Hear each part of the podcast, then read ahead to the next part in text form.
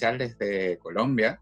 Eh, tenemos a Jackie Bautista, psicóloga, experta en desarrollo humano, eh, mindfulness y musicoterapia. ¿Cómo estás, Jackie? Hola, Joseph. Muchas gracias por la invitación. De verdad que te agradezco de corazón y también por la paciencia, porque en algún momento habíamos programado un encuentro, pero no se pudo dar. Y bueno, tuviste esa paciencia y esa solidaridad de esperarme y ya podemos estar aquí conversando un rato. Sí, por supuesto. Yo también te doy las gracias por ser partícipe en este caso de este nuevo capítulo. Eh, recordar que también en Sueta la Web siempre estamos dedicándonos para que tanto los emprendedores como las personas que están, sobre todo en esta época, iniciando eh, nuevos proyectos, nuevas formas de, crecer y de emprender, eh, se puedan sumar para que vayan creciendo. Te quería consultar, que eh, ¿cómo te ha tomado todo esto a ti de, la pandemia? que te has tenido que reinventar? Cuéntanos un poco de, qué has hecho en toda esta época. Bueno, Joseph, a ver, ¿qué te digo yo? Em, desde hace algún tiempo, digamos que yo he venido trabajando frente a lo nuevo y a lo inesperado. Los seres humanos digamos que no estamos como tan acostumbrados a, esperar lo inesperado. Es como paradójico, ¿cierto? Pero lo inesperado también hay que esperarlo. Y de alguna forma, eh, a nivel personal, yo desde que me di cuenta de eso, he venido preparándome siempre para lo inesperado. Es decir, siempre teniendo un plan B en caso de que pase algo. Eso no significa que yo estuviera enterada y, de pronto tenga poderes especiales y adivine que iba a aparecer una pandemia en el 2020. Claro que no, de ninguna manera, ¿cierto? Si no, yo te hubiera avisado a ti. sí, yo creo que igual es algo que, que, nadie se esperaba. Eh, como estamos en muchas ocasiones acostumbrados a como ciertos tipos de rutina, que venga algo y besarme todo eso. Eh, claro. Es, entonces, que digamos que desde mi experiencia personal y también como profesional, en algún momento de mi vida empecé a prepararme para lo inesperado. Tanto hay cosas inesperadas que son buenas, como ganarse la lotería, ¿cierto? O cosas maravillosas. Y, y, cosas inesperadas como una enfermedad, la muerte de un ser querido, mi, mi propia muerte, que es algo que uno pues uno espera morir de viejito, ¿cierto? Entonces, digamos, frente a la muerte, pues no, si es algo inesperado, no podemos eh, prepararnos, pero hay otras cosas que sí. ¿A qué me refiero con prepararse con lo inesperado? Es a tener un, plan B, es, es decir, bueno, las cosas no salieron como yo lo estaba esperando, pero eso no significa que mi vida se acabó, que ya no tengo nuevos proyectos, que ya no voy a generar nuevas ideas, sino que voy a, bueno, aceptar primero que todo y a reinventarme, que es una palabra eh, que me gusta mucho y me llama la atención de, un autor, del doctor Puy, él siempre menciona esa frase de reinventarse y es como el ejercicio que yo he venido haciendo antes de la pandemia, durante la pandemia y que espero seguir haciendo después de la pandemia, si Dios lo permite. Muy bien, eso eh, eh, muestra muchas cosas, la verdad, porque la importancia del reinventarse hoy en día, y yo creo que quizás siempre ha sido eh, muy relevante, ir más allá a veces de lo que nosotros, de nuestra zona de confort, de nuestra comodidad. al principio puede dar un poco de susto, pero llega un momento en el que empieza a ser incluso hasta agradable, así como poder ir todo esto. Eh, ya que si tú me puedes comentar un poco em, de lo que, en relación a lo que te dedicas, eh, había una parte que salía sobre lo que es eh, experto en desarrollo en, experta en desarrollo humano. Pues, ¿Me puedes comentar un poco en qué va eso o a qué va? Claro que sí, con mucho gusto. Bueno, hay una frase que hace algún tiempo escuché Vamos a ver si me acuerdo, esa frase decía algo así como, si miras al sol, no podrás ver la oscuridad. Si miras al sol, no podrás ver la oscuridad. Em, digamos que contextualizando esa frase a lo que está ocurriendo en este momento, ese gran sol podría ser esta pandemia o esta crisis económica que es a nivel mundial, que es como mirar el sol que te enseguece y te encandelilla y, no te deja ver la oscuridad. Entonces, cuando yo me refiero a oscuridad, es a esa oscuridad que cada uno tenemos.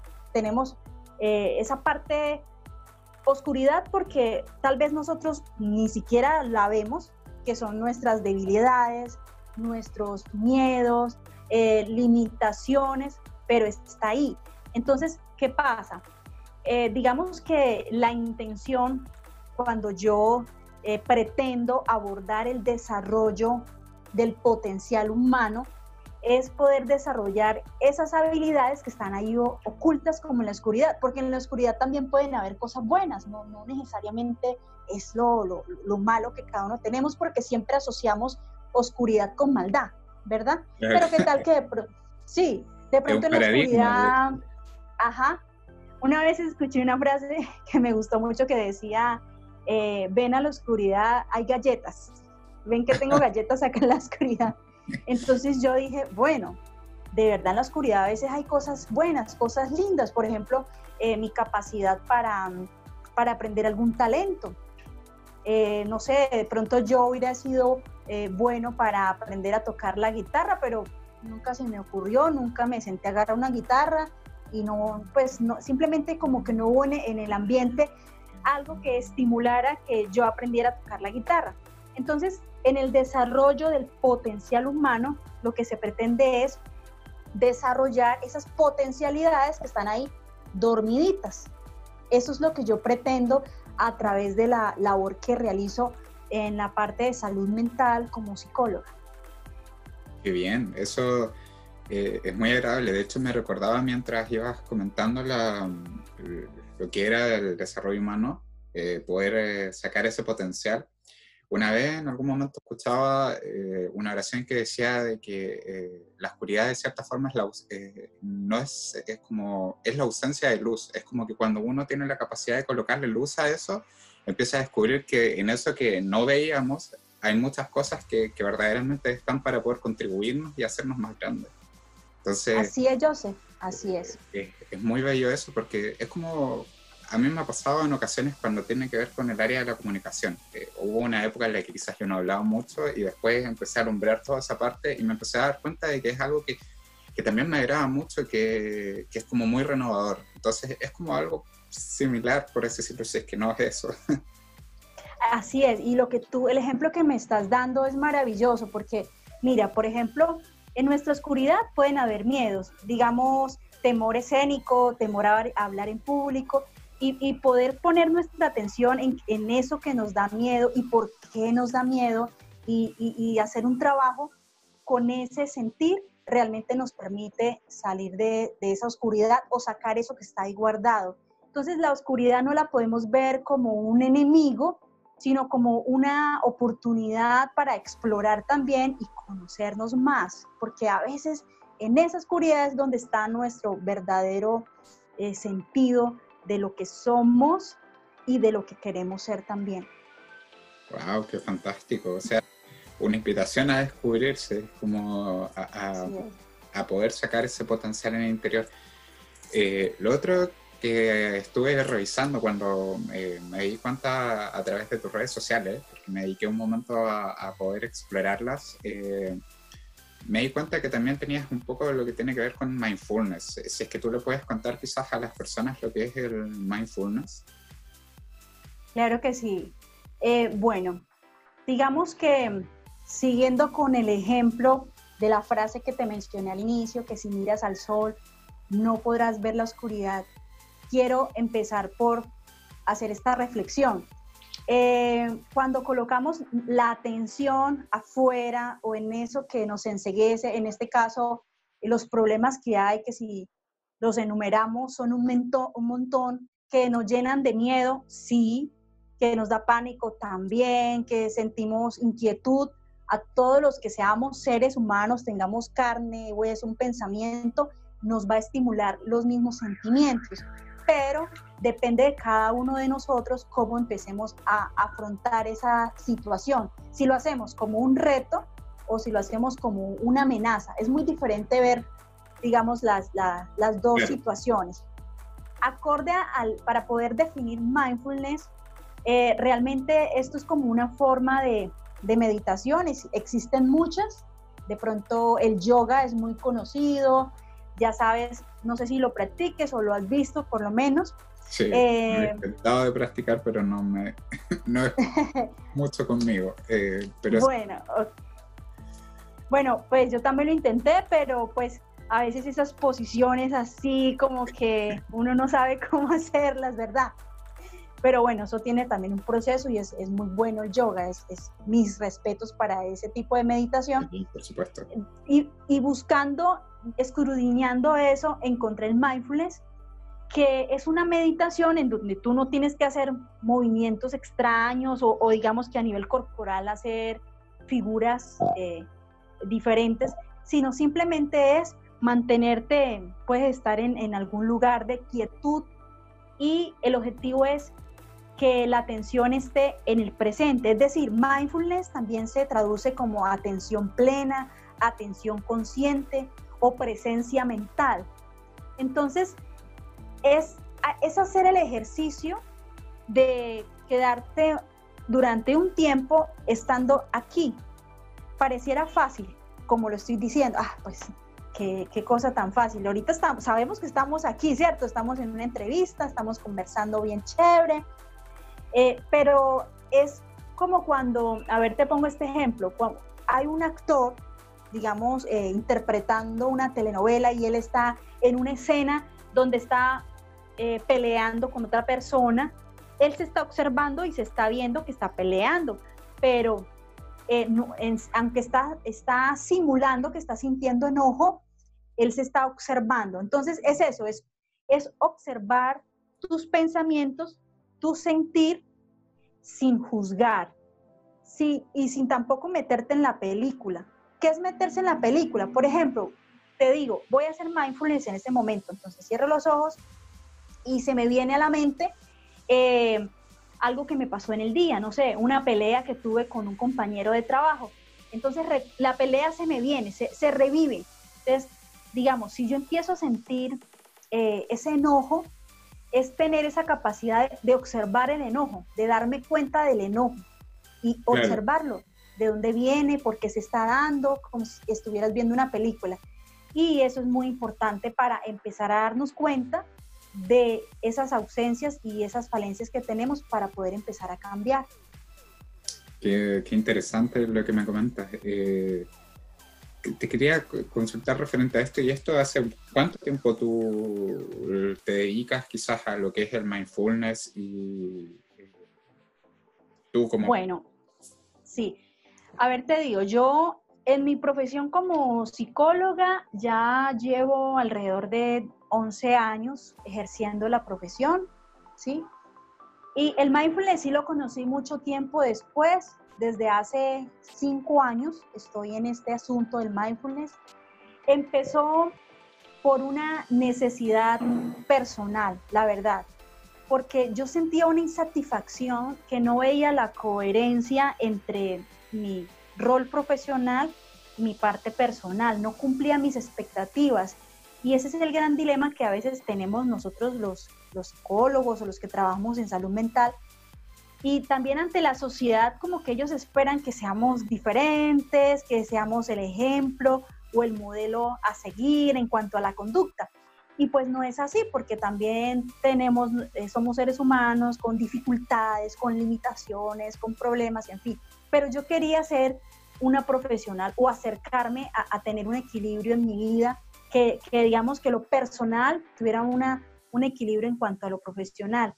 Y como profesional sabía que tenía que conocerme bien. Entonces me di cuenta que necesitaba observarme y a través del mindfulness lo conseguí. Empecé a, practicar esta meditación y hoy por hoy, desde mi experiencia personal, puedo decir que me ha ayudado muchísimo para también salir de esa oscuridad en la que me encontraba en algún momento. Que hay, aún hay mucho por trabajar, pero el mindfulness es indispensable para uno poder, digamos, trascender esos miedos internos que se pueden tener. O sea, si el mindfulness en este caso igual podría servir para poder descubrir eh, parte de esos potenciales de los que comentábamos anteriormente. Así es. Es decir, el, el mindfulness puede ayudarnos eh, en lo personal, en lo profesional, ya que aumenta la capacidad de manejar situaciones estresantes, eh, mayor claridad en la toma de decisiones, mayor creatividad en la resolución de conflictos, porque es que solo con el hecho de, de uno tener, digamos, de desarrollar el hábito, así sea en el día, durante unos minutos, de no estar con la mente así eh, agitada, ¿cierto? Sino es como hacer una pausa, una pausa, pero no es una pausa sin un propósito, o sea, no es como, ay, hay, hay personas que dicen, ah, bueno, yo me acuesto a dormir al mediodía, después de almuerzo, y eso me sirve para el estrés, no, porque incluso cuando uno está durmiendo, está de pronto con alguna pesadilla, ¿cierto? Los miedos. Sigue, trabajando ahí.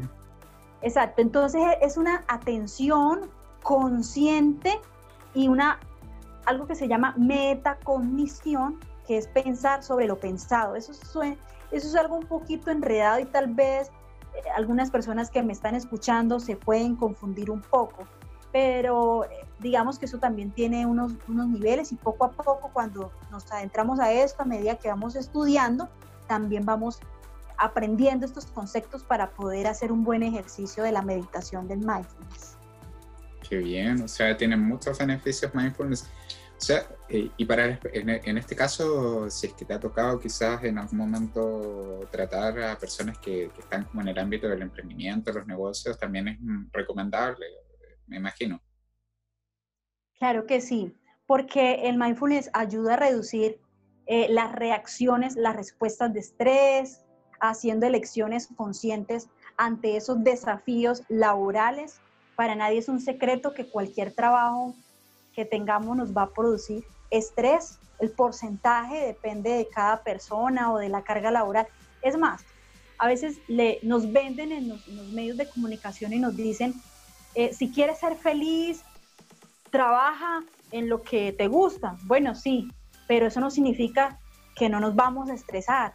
Es más, cuando trabajamos en lo que nos gusta, nos toca más duro, más pesado, porque a veces emprender, y yo creo que tú lo sabes, emprender una idea propia y, pues ahí va a haber mucha gente que no te va a creer porque eres principiante, porque no eres tan famoso. Mira nosotros en las redes sociales, digamos que cuando iniciamos, entonces ya nos miran cuántos seguidores tenemos, eso de pronto nos, nos define si para el público somos buenos o no y, y pues no va en eso tampoco digamos que cada quien va abriendo su camino.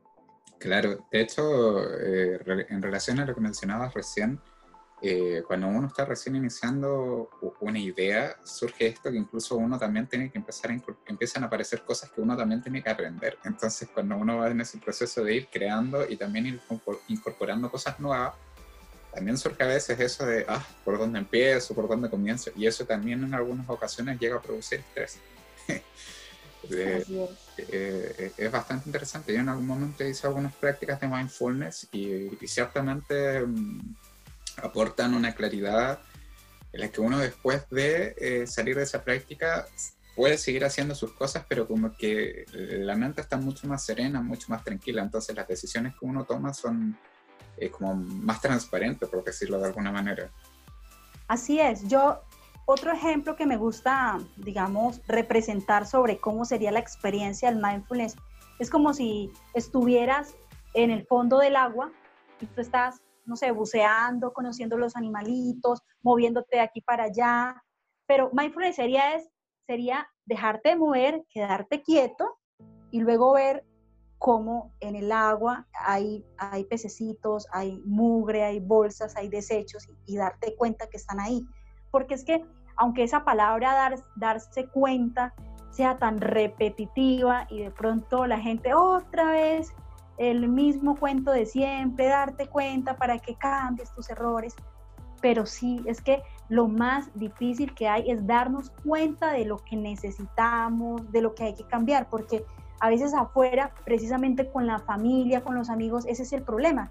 Todo el mundo te acusa, te señala, te dice cosas, pero uno lo que hace es defenderse y, negar la realidad, no porque uno eh, quiera ser un mentiroso, es porque en serio uno no se está dando cuenta de que a veces uno es soberbio, por ejemplo, una forma de hablar, con una forma de responder a una persona, uno responde con soberbia.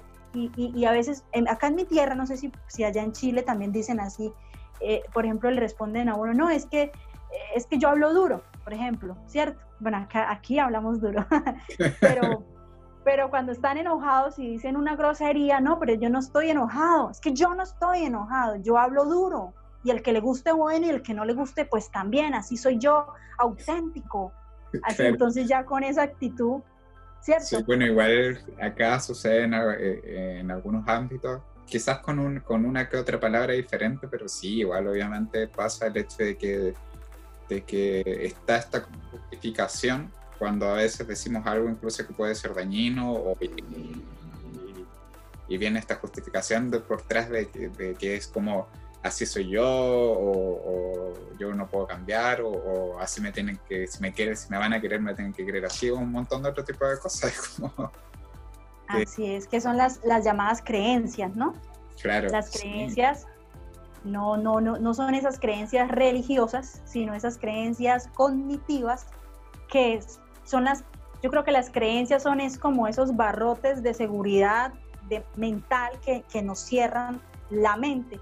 Mucha gente ahorita habla sobre mente abierta y muchos jóvenes eh, de pronto proclaman eso y dicen, no, yo soy de mente abierta a, veces confundo, o sea, yo pensaría que no, que no siempre esa palabra aplica para todos, porque de pronto creen que mente abierta es, no sé, pintarte el cabello de muchos colores, entonces yo tengo mente abierta porque hoy tengo el cabello azul, mañana rojo, y resulta que no es tan así. De repente eso son modas, pero mente abierta es tener esa capacidad para buscar el conocimiento, para aprender, para no encerrarse, es que yo ya me sé todo, por ejemplo, yo en mi trabajo, en realidad, yo siempre digo, yo no, yo no tengo el conocimiento, porque si tú te metes a, Google, a googlear, ahí encuentras todos los conceptos y todos los teóricos, ¿cierto?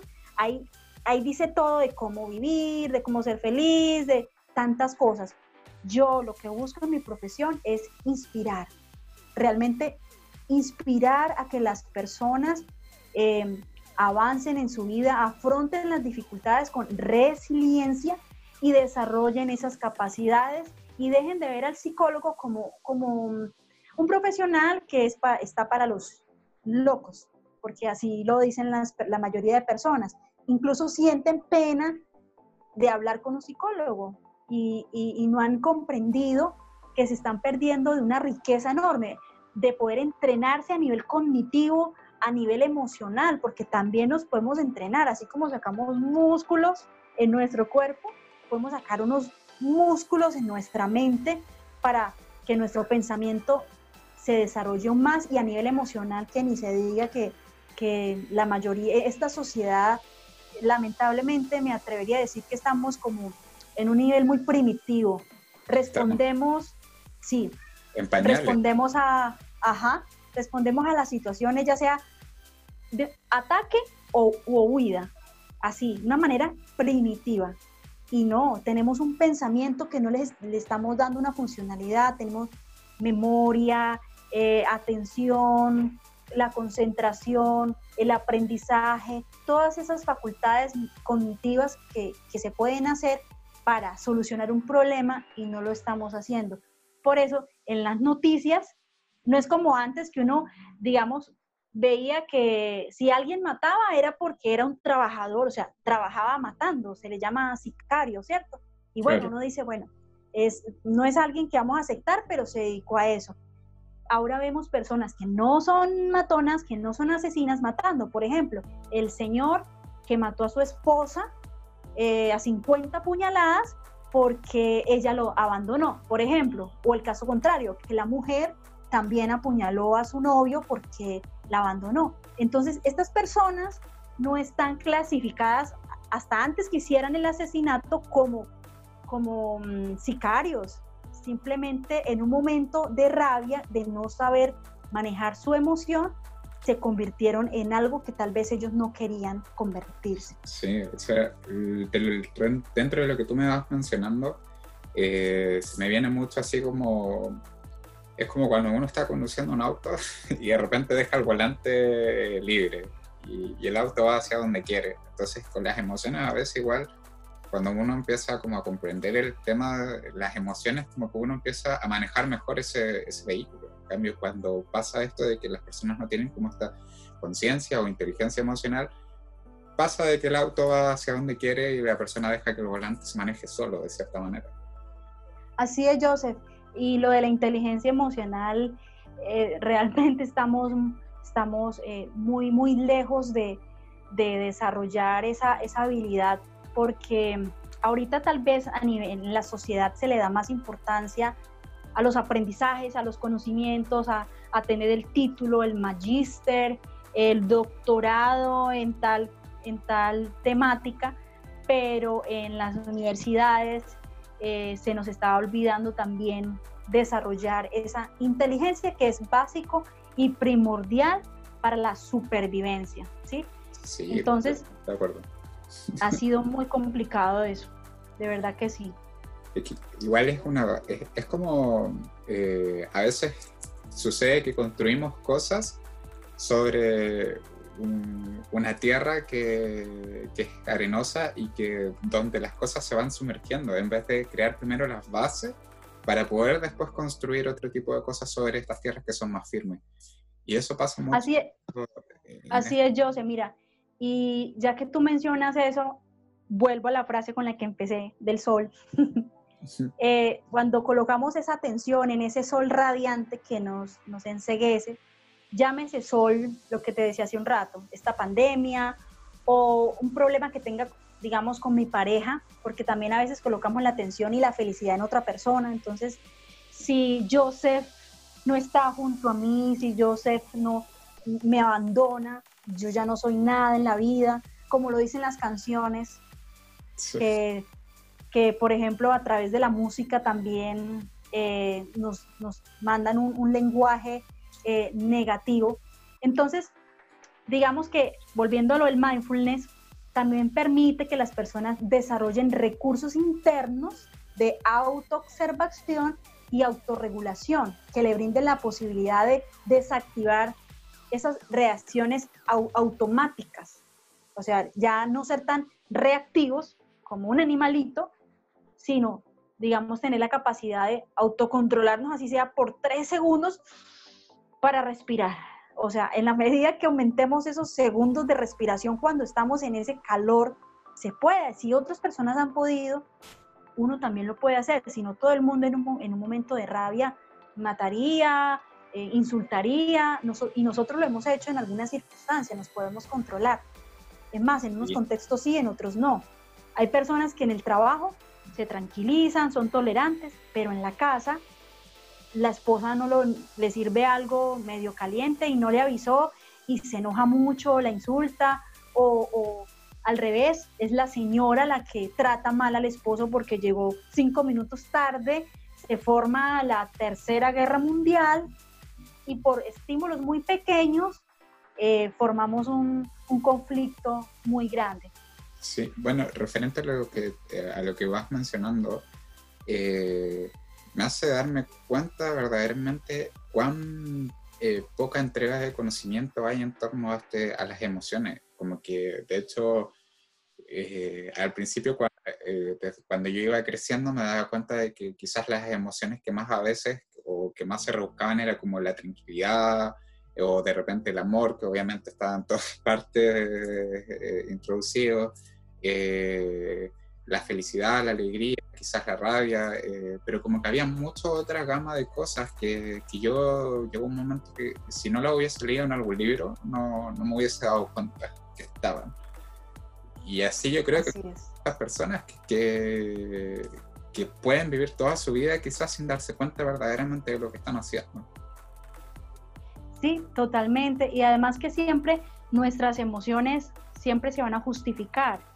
si yo tengo un enfrentamiento con alguien em, y yo me enojo contigo y de pronto yo te grito porque mi personalidad tiende a ser expresiva, como están los, las otras personas que cuando se enojan no gritan, sino que se quedan en silencio, eh, se van para otro lado, evaden, que tampoco es una cosa muy buena para nosotros. Entonces, siempre hay una justificación. Ah, no, es que yo me enojé porque tenía razón. Y de hecho, si tú miras, haces una lectura rápida de las redes sociales, de los comentarios, por ejemplo en Facebook, sobre situaciones que pasan. No sé si te enteraste que en Colombia se presentó el caso hace poquito, el caso lamentable de un soldado que tomó un, perrito, un perrito bebé, y lo lanzó.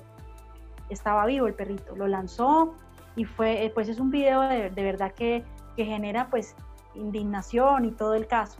Pero ¿qué pasa? Esa justificación de indignación es como si nos diera permiso que nosotros tenemos derecho de escribir en redes sociales, es detestable, eres lo peor, mereces la muerte, en fin. Eh, nosotros no podemos ser jueces así como tan, tan justicieros con otras personas, porque muchos de los que están escribiendo ahí de pronto están hecho cosas similares o peores. No es que no lo estoy defendiendo, pero creo que la autoridad competente le corresponde emitir ese juicio y en fin. Bueno, de lo que mencionas, eh, sí, yo creo que surgen muchas cosas, sobre todo acá eh, en Chile, cuando suceden cosas a nivel de noticia, eh, las redes sociales como sobre todo en el ámbito quizás un poco de la política, empapelan a las personas en cosas de una manera indescriptible, o sea, le dicen de todo, de, todo. Y, a veces yo he preferido, incluso en ocasiones, dejar de leer los comentarios porque eh, es como que me digo ya, prefiero invertir mi tiempo en otro tipo de cosas antes que estar leyendo un comentario que a veces hasta uno mismo puede que lo desanime porque es como que nos empezamos a revisar y digo, wow, o sea, yo también estoy dentro de este planeta y, y estas personas que quizás están escribiendo de cierta manera eh, somos de alguna manera hermanos, aunque no nos conozcamos, pero estamos en el mismo planeta y me hace ver a veces cómo, cómo estamos. Entonces es como uno que está queriendo crear otro tipo de cosas o otro tipo de mundo y al ver ese tipo de cosas como que uno dice, wow, es como... Es impresionante. Claro, Entiendo lo que tú dices. Y bueno, está, está muy bien también esa estrategia porque pues no, no involucrarse, porque también enterarse sobre esas expresiones que son tóxicas, que no aportan, sino lo que hacen es atacar a la otra persona como si nosotros no tuviéramos también defectos, bien, también errores como seres humanos.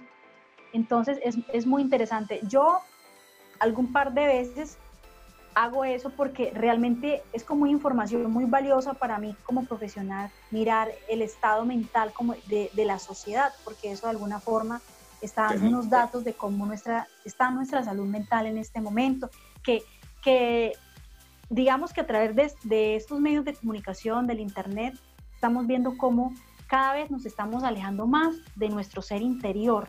O sea, nos estamos volviendo unos desconocidos para nosotros y estamos conociéndole cada detalle de la vida de los demás y atentos en los demás. Entonces, la cantante famosa que se casó, luego se divorció, tiene tantos hijos, sus hijos tienen tanta edad, cabellos de color azul, negro, verde, de todo. Conocemos mucho, conocemos entre comillas lo que los demás aparentan ser o esas vidas felices que aparentan también, porque siempre en las redes se tiende a mostrar casi siempre lo bonito, lo bonito, lo hermoso, y nos olvidamos de nosotros. Entonces ahí hay un desequilibrio. Y la verdad que yo pienso, desde mi experiencia profesional y personal, que lo más cercano a la felicidad es el equilibrio. Cuando hay un equilibrio así, podemos decir que estamos muy cerquita de la felicidad. ¿Por qué? Porque si digamos que a nivel de salud nos, nos cuidamos, hacemos ejercicio, nos alimentamos bien, con conciencia, a nivel espiritual, bueno, también alimentamos esa espiritualidad independientemente de la, de la religión en la que estemos, pero la parte espiritual es muy importante, que, es ese, que se resume en ese sentido de la vida, de por qué estoy aquí, ese propósito. Entonces, cuando hay un equilibrio y también en lo material, créame que estamos esto, acercándonos a la felicidad. ¿Por qué? Porque cuando se desequilibra, por ejemplo, si nos dedicamos solamente a los placeres, entonces, eh, no, yo voy a hacer lo que, por ejemplo, en la parte de la alimentación, no es que mi placer es comer y yo como mucho y no me importa, igual todos nos tenemos que morir, a mí no me importa que me vean gordo, que me vean gorda, hay un desequilibrio porque no te estás preocupando por tu salud. En cualquier momento vas a enfermar, vas a sufrir, vas a tener una enfermedad muy dolorosa. Pues todos nos tenemos que enfermar, pero el punto es tratar de mantener un equilibrio para que no nos enfermemos tan rápido, de pronto esas enfermedades no sean tan dolorosas, sean más llevaderas. Poder mitigar también muchas cosas. Eh, yo creo que cuando tenemos un poco de lo que mencionas, cuando podemos tener este equilibrio, no quiere decir que no vayan a suceder cosas, pero sí por lo menos tenemos la capacidad de hacerlas más amenas, más, como suavizarlas de cierta forma.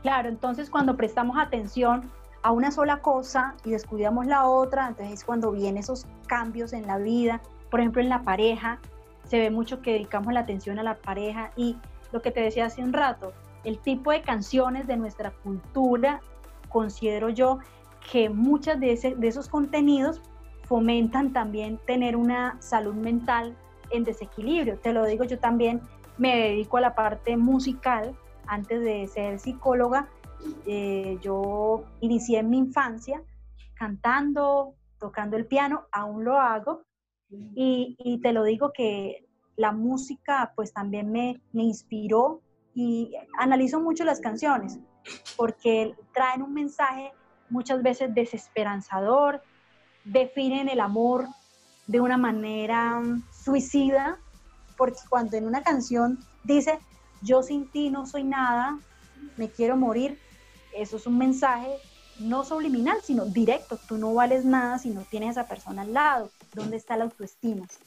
De hecho, dentro de lo que vas mencionando, eh, ciertamente las canciones a veces tienen letras que son, eh, como que uno dice, y ya, la melodía puede ser agradable, pero la letra es como, ¿qué me está queriendo decir? Es como...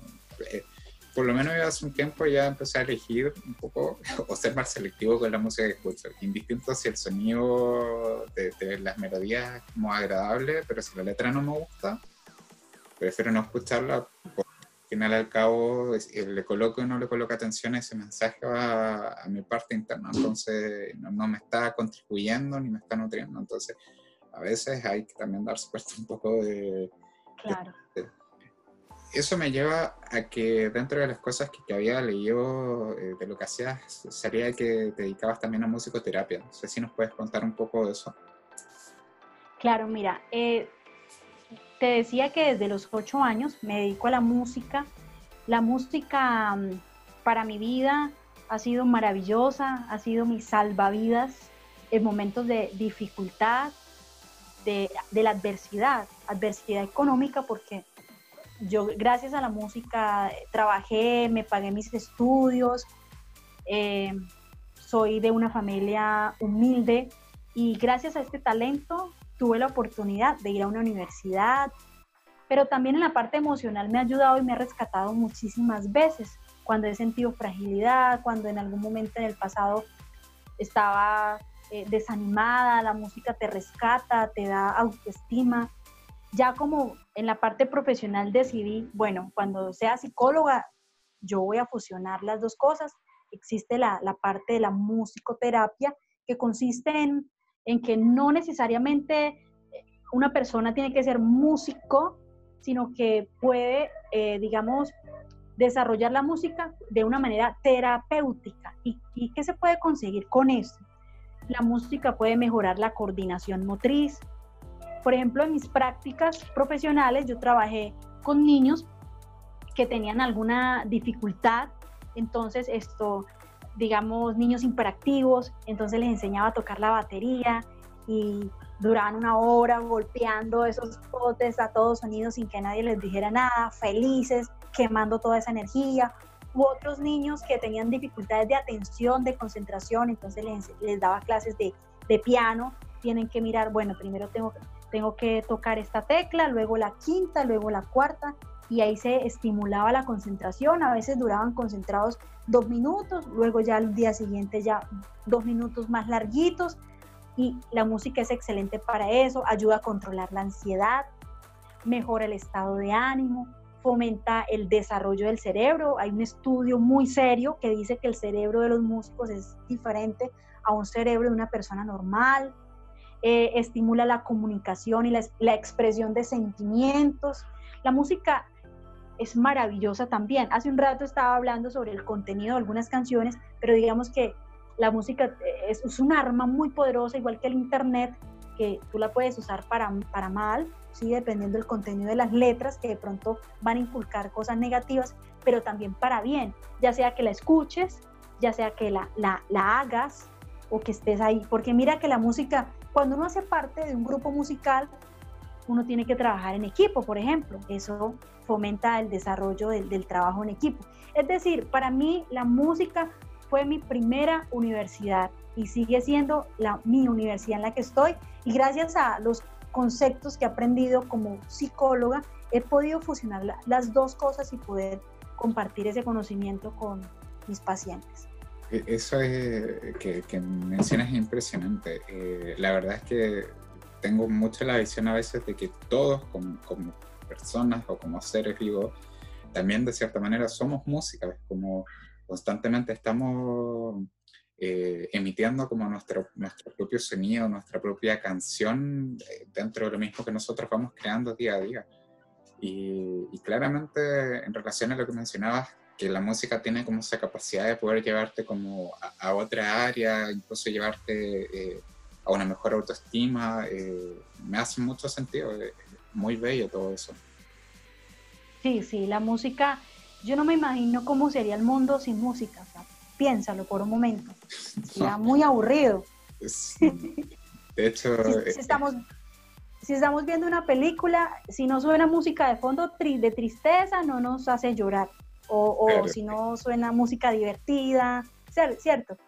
Y conecta, muchas, conecta muchas cosas, como que yo a veces siento que, que, la música, sobre todo lo que mencionas, los ejemplos de las películas, como que hacen que, que vaya como a esas fibras más íntimas que nosotros tenemos de, de nuestra psiquis para poder comprender lo que está sucediendo. Eh, de hecho, yo desde chico a veces me imaginaba cuando me sucedían cosas como a veces nos muestran en las películas, como, ah, me está sucediendo esto, así que música tendría de fondo si, si fuese como una película. Como, ¡Qué bien! porque Eso no, es creatividad.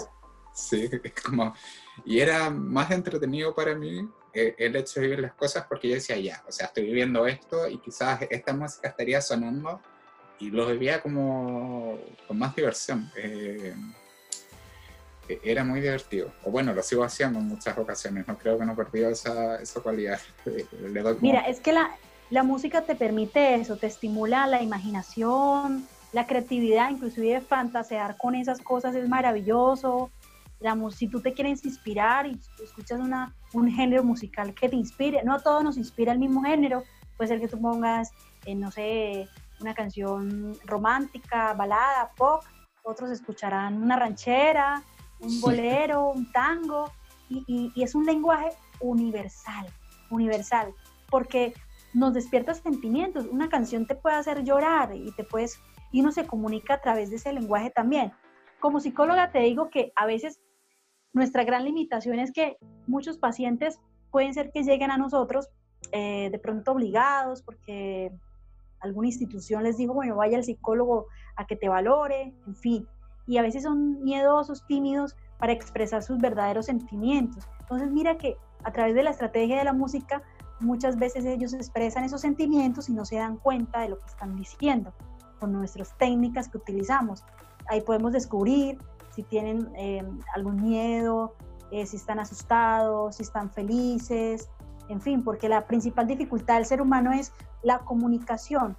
Y a veces cuando no queremos comunicar ciertas cosas, queremos comunicar solo lo que nos conviene, pero lo otro lo, no lo decimos. O a veces, como te decía, está en la oscuridad y ni siquiera sabemos que está ahí, entonces ¿cómo lo vamos a comunicar?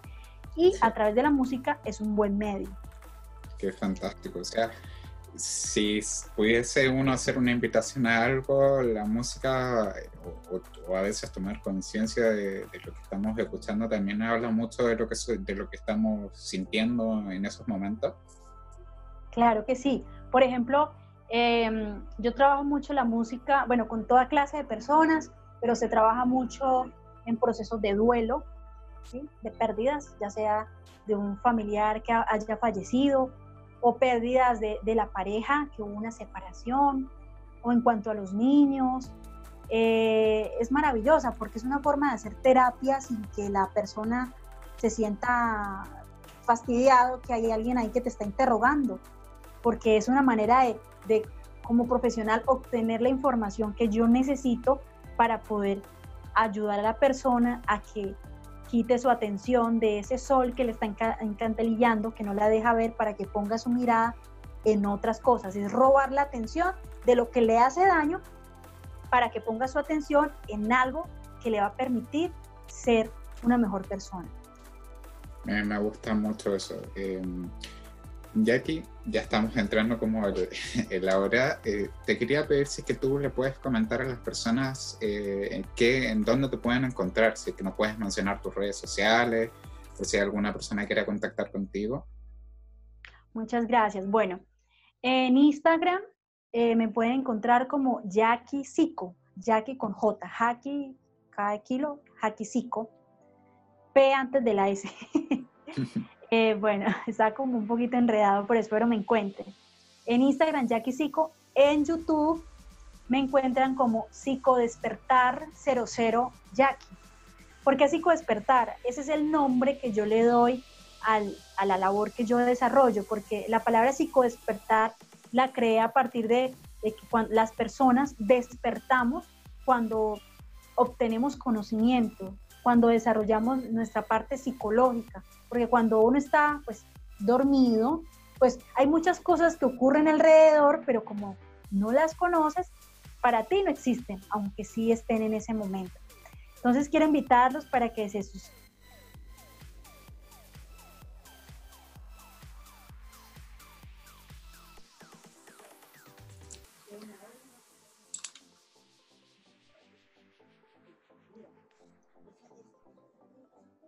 Ya, sí, es que justo eh, cuando estabas mencionando la invitación, eh, se colocó el mute. Eh, ¿Le puedes volver a repetir esa parte al público en este caso? Bueno, les decía que me puede...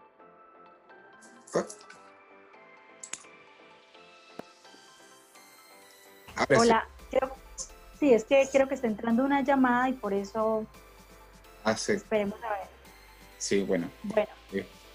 Eh, te decía que me pueden encontrar en Instagram como Jackie Psico y en YouTube Psicodespertar 00 Jackie. Psicodespertar es el nombre que le di al trabajo que yo realizo con las personas, ya que a través del conocimiento a nivel psicológico pueden despertar de, de esas cosas, despertar de esa oscuridad, ¿sí?